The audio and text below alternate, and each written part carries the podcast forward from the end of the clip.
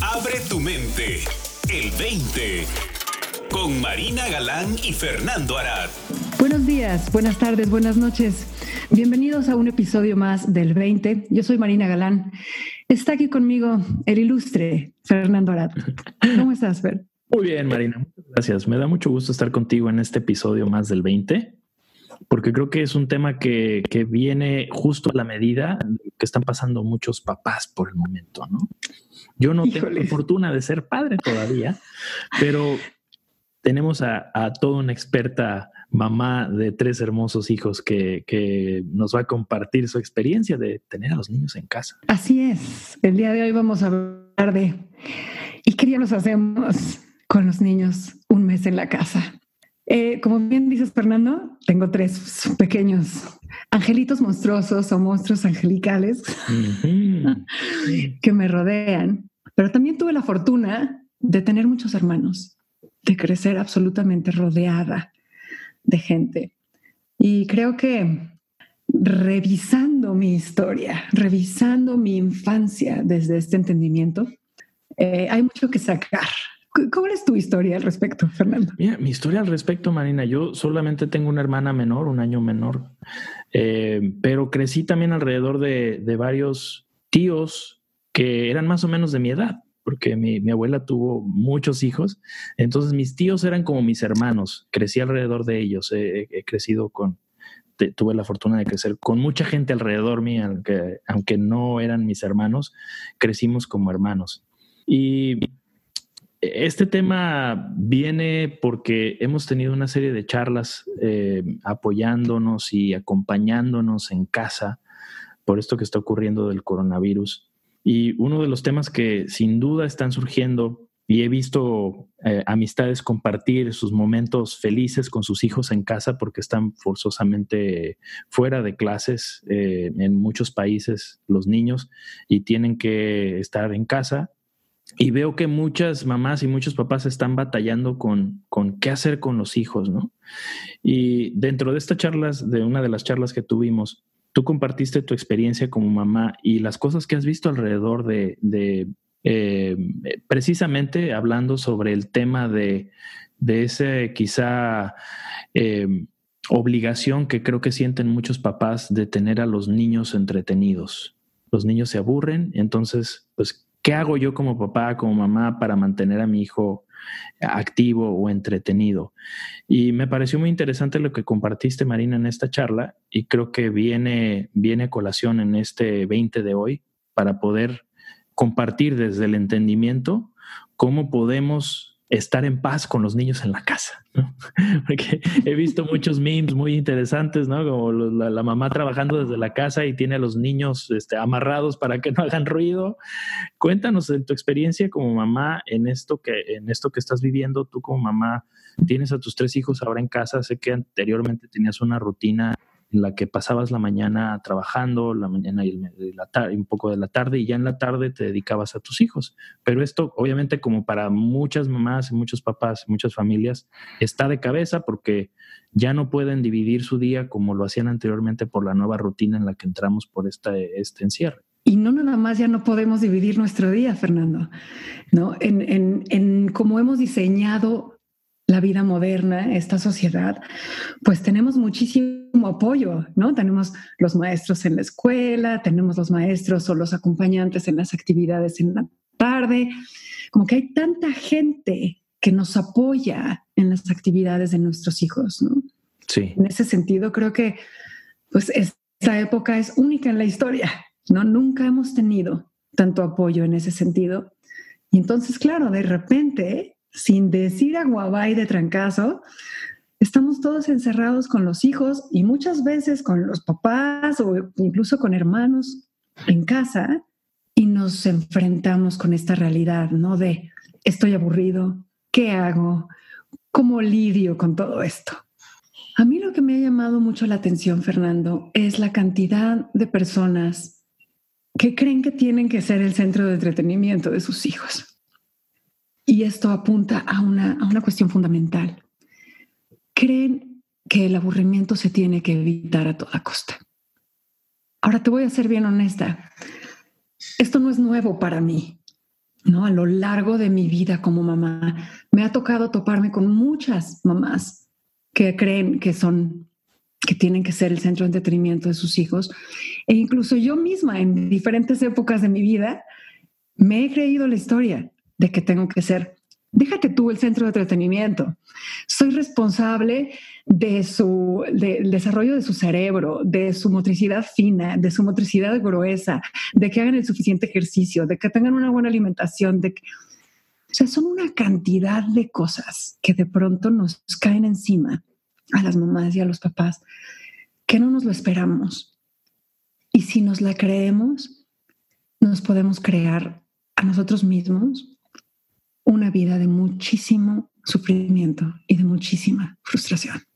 Sí, es que como, como hijos también hacemos ese llamado a la mamá, ¿no? Yo me acuerdo de niño, o sea, lo primero que se, me ocurría era decirle a mi mamá, mamá, estoy aburrido, o sea, como si ella fuera la responsable de entretenerme, pero es un, es un llamado, yo creo que desde la inocencia de que siento algo que no quiero sentir, ya estoy aburrido y ahora mamá, ¿qué me avientas para, no? Para, para quitarme el aburrimiento? Y yo creo que también esa respuesta de muchas mamás que se ven, yo creo que se sienten forzadas a tener que responder a cada llamado que hacen sus hijos. Pero mi mamá, yo creo que como tú, me, me, dejaba aburrirme hasta que me, me encontrar otro, otro medio de entretenimiento. Y no voy a decir lo que me recomendaba porque es un poquito, este, pero me invitaba a picarme la nariz. ya lo dije. Cada vez que me quejaba de aburrimiento.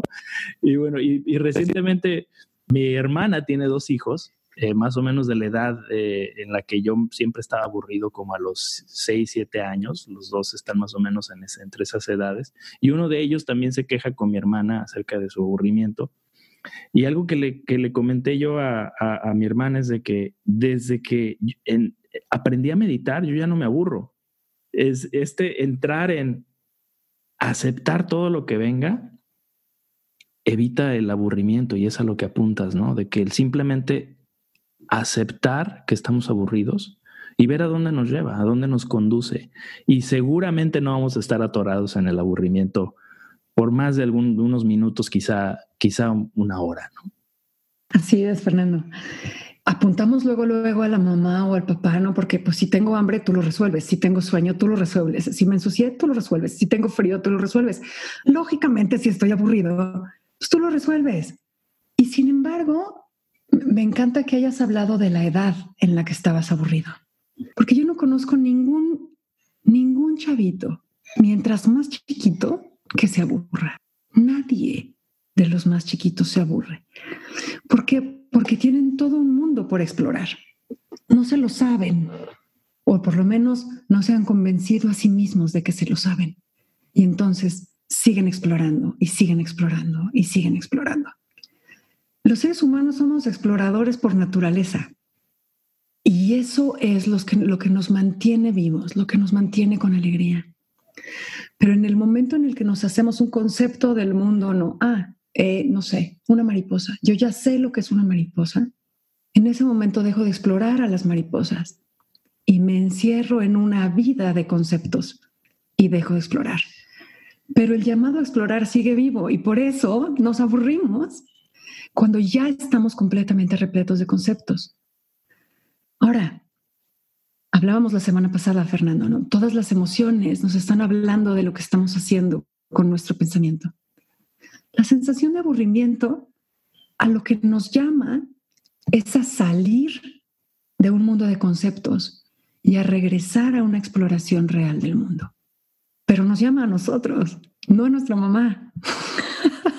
Así es el, hecho de ver el aburrimiento como un llamado personal a una presencia distinta en tu vida, nos permite, o sea, si lo reconocemos, pues ayudar a nuestros hijos a ver eso para que ellos solos lo resuelvan. Porque todos lo, todo lo que les resolvemos, evitamos que ellos solitos lo exploren. Claro, mientras es diminuto, pues tiene frío, tiene hambre, lo tienes que resolver, no sabe resolverlo él solo. Pero bueno, llega, llega, siempre llega la edad en la que dejas de resolvérselo porque tiene que aprender. El aburrimiento, gracias a Dios, desde el principio ya sabemos desde que nacemos. Ya sabemos cómo solucionarlo, porque está en nuestro ADN esta capacidad de exploración, este deseo de exploración, este deleite por la exploración. Y me encanta que apuntas, Marina, a la, la naturaleza de nuestro ser que incluye esta, esta búsqueda, el deseo de entender, el deseo de explorar, que es una curiosidad innata con la que nacemos todos los seres humanos, y poderla alimentar incluye también eh, aprender a experimentar estos momentos de, aburrimiento. ¿no? Pero creo que ah, algo a lo que apunta también este tema es de que es fácil caer en un malentendido de creernos em, el artífice o el elemento que genera un sentir en alguien más. ¿no? Y por ende, ese malentendido, sin darnos cuenta, nos puede llevar entonces también a creernos la solución para nosotros poder hacer sentir a alguien más de una forma diferente, como el caer inocentemente en el juego de, tratar de, entretener al hijo para quitarle el aburrimiento, ¿no? Y creo que este entendimiento nos ayuda a ver con claridad de que la, la única causa de todo lo que sentimos como seres humanos es el pensamiento y la realidad que vemos a partir de ese pensamiento que nos, que nos genera un estado de conciencia diferente y que va cambiando momento a momento. Entonces, teniendo claridad sobre esto, podemos separarnos de esa falsa creencia de ser el artífice de una forma de sentir de alguien más o de sentirnos la solución. Podemos estar, acompañar a, nuestro, a nuestros seres queridos en ese aburrimiento, acompañarnos a nosotros mismos también en ese aburrimiento y a ver qué, a ver qué encontramos, porque seguramente va a surgir dentro de nuestra conciencia una idea nueva de qué explorar, hacia dónde dirigirnos, qué hacer o qué no hacer. Así es, Fernando. Dicen que el ocio es la madre de todos los vicios, pero bueno, pues también es la madre de toda la innovación. O sea, también Fíjate que cuando, cuando nos aburrimos, es momento de darle vacaciones a la mente. Cuando nos aburrimos, es momento de permitirle que vaya a lugares a los que no ha ido, de permitirle que se abra y que se le ocurran cosas nuevas. Y por fuerza se le tienen que ocurrir. Pues así es como funcionamos, ¿no? No, no, o sea, si no riegas la planta, pues se va a secar. Si la ahogas, pues se va a ahogar si le das vacaciones a tu mente, algo nuevo se te ocurrirá.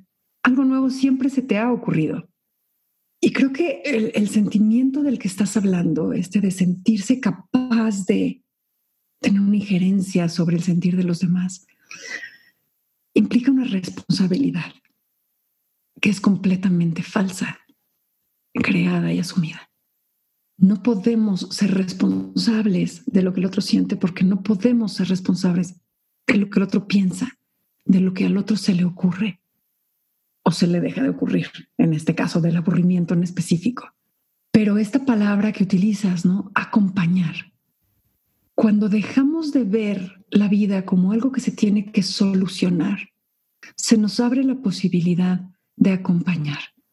Y creo que es bien importante, Fernando, dejarnos de chorradas y darnos cuenta de que por más que hagamos, no podemos controlar la experiencia del otro.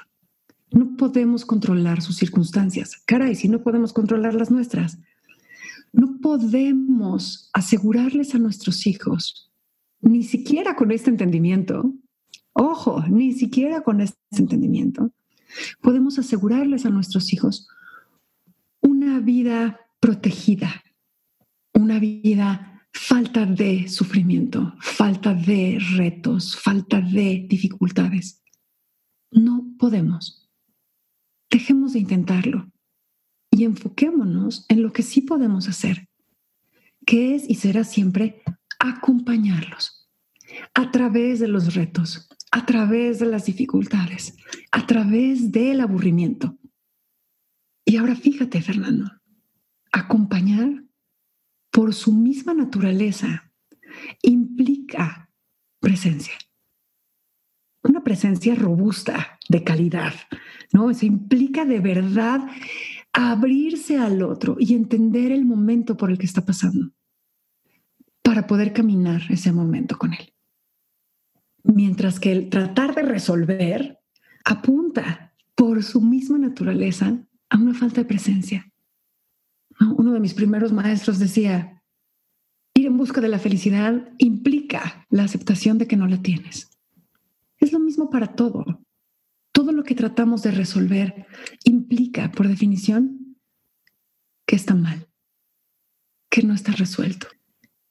Mientras que el acompañamiento implica un regreso inmediato al presente, a lo que es, reconocerlo, aceptarlo y caminar desde ahí. Eso me, me recuerda lo importante de la presencia de nuestros padres para, para permitirnos el crecer, el experimentar y el vivir lo que tenemos que vivir para, para poder entonces reforzar nuestra, nuestras capacidades que ya están ahí y entender cómo funcionamos, ¿no? Creo que es vital y ese, ese rol que estás haciendo tú como mamá es, es clave para los tres, tres hijos que tienes adorables, Marina, y qué, qué bendición el poder nosotros tocar ese espacio de claridad y de presencia para realmente acompañar, acompañar a nuestros seres queridos en esa presencia y desde esa claridad nosotros realmente ahí es donde está el impacto, ¿no? Realmente ahí es donde está el impacto y no necesariamente en las soluciones que creamos o que creemos que, podemos eh, tener para, para evitar o, reaccionar o inclusive responder, ¿no? Creo que, creo que es interesante el reflexionar al respecto porque estamos acostumbrados a hacer, y es algo que también lo hemos platicado ya en otros programas, ¿no? Estamos acostumbrados a que una acción es lo que va a generar un cambio o una transformación, pero que es esta presencia inmensa que fuera de micrófonos yo, yo me atrevería a llamarla, eh, creo que platicamos un poquito al respecto del amor, me atrevo a llamarle esa presencia simplemente el amor incondicional que los padres tienen por sus hijos y que ese amor incondicional está presente y que no está solamente a disposición exclusiva de los hijos, sino de toda la humanidad y de todo lo que se presenta en esta existencia que tenemos, ¿no?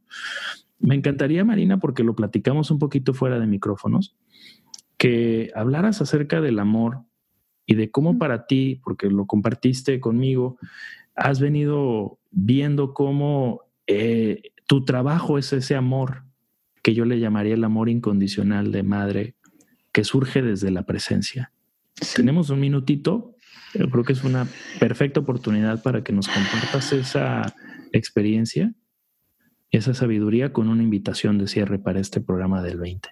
Pues mira, Fer, por más que yo quisiera que las cosas fueran diferentes, no tengo la más remota idea de cómo va a ser la vida de mis hijos, de qué retos se van a enfrentar, de qué dificultades van a tener, y entonces no puedo simplemente prepararlos para ella, pero sí puedo acompañarlos y amarlos a través de ella. En algún momento me di cuenta, ¿no? En algún momento en, el, en la exploración de este entendimiento, me di cuenta que mi trabajo no era formarlos para un futuro que no conozco. Mi trabajo era descubrirlos. Y el descubrimiento nada más se puede hacer en amor.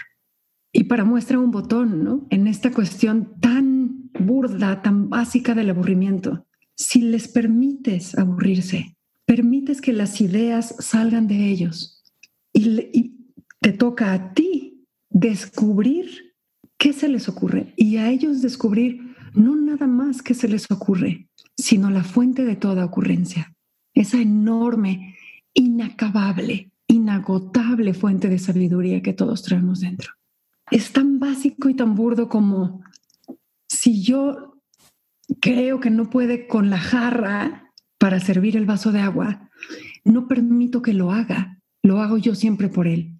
No desarrollo yo una confianza en él, pero más importante, no desarrolla él una confianza en sí mismo. Y entonces el abrirles esta posibilidad de descubrir única y exclusivamente esa capacidad de invención del ser humano esa capacidad de resolución del ser humano que vive y palpita dentro de ellos. Es lo único que necesitan para cualquier futuro posible. Hasta ahí. Así que, ¿qué hacemos con un mes de los niños en casa, pues descubrirlos y permitirles descubrirse y descubrirnos como acompañantes en amor de estos seres que, como que bien dices, amamos incondicionalmente, porque podemos querer cambiar de padres, de parejas, de escuela, de lugar de residencia, pero jamás vamos a querer cambiar de hijos. A esos sí, no los cambiamos por nada. Pues una gran invitación, gracias Marina. Esto ha sido el 20 en qué hacemos con los niños en casa en esta cuarentena. Gracias por estar con nosotros. Recuerda que puedes eh, visitar el 20online.com para dejarnos tus comentarios y sugerencias de lo que quieres escuchar en esta serie de El 20. Hasta la próxima semana. Para más, visita el20online.com. Abre tu mente. El 20.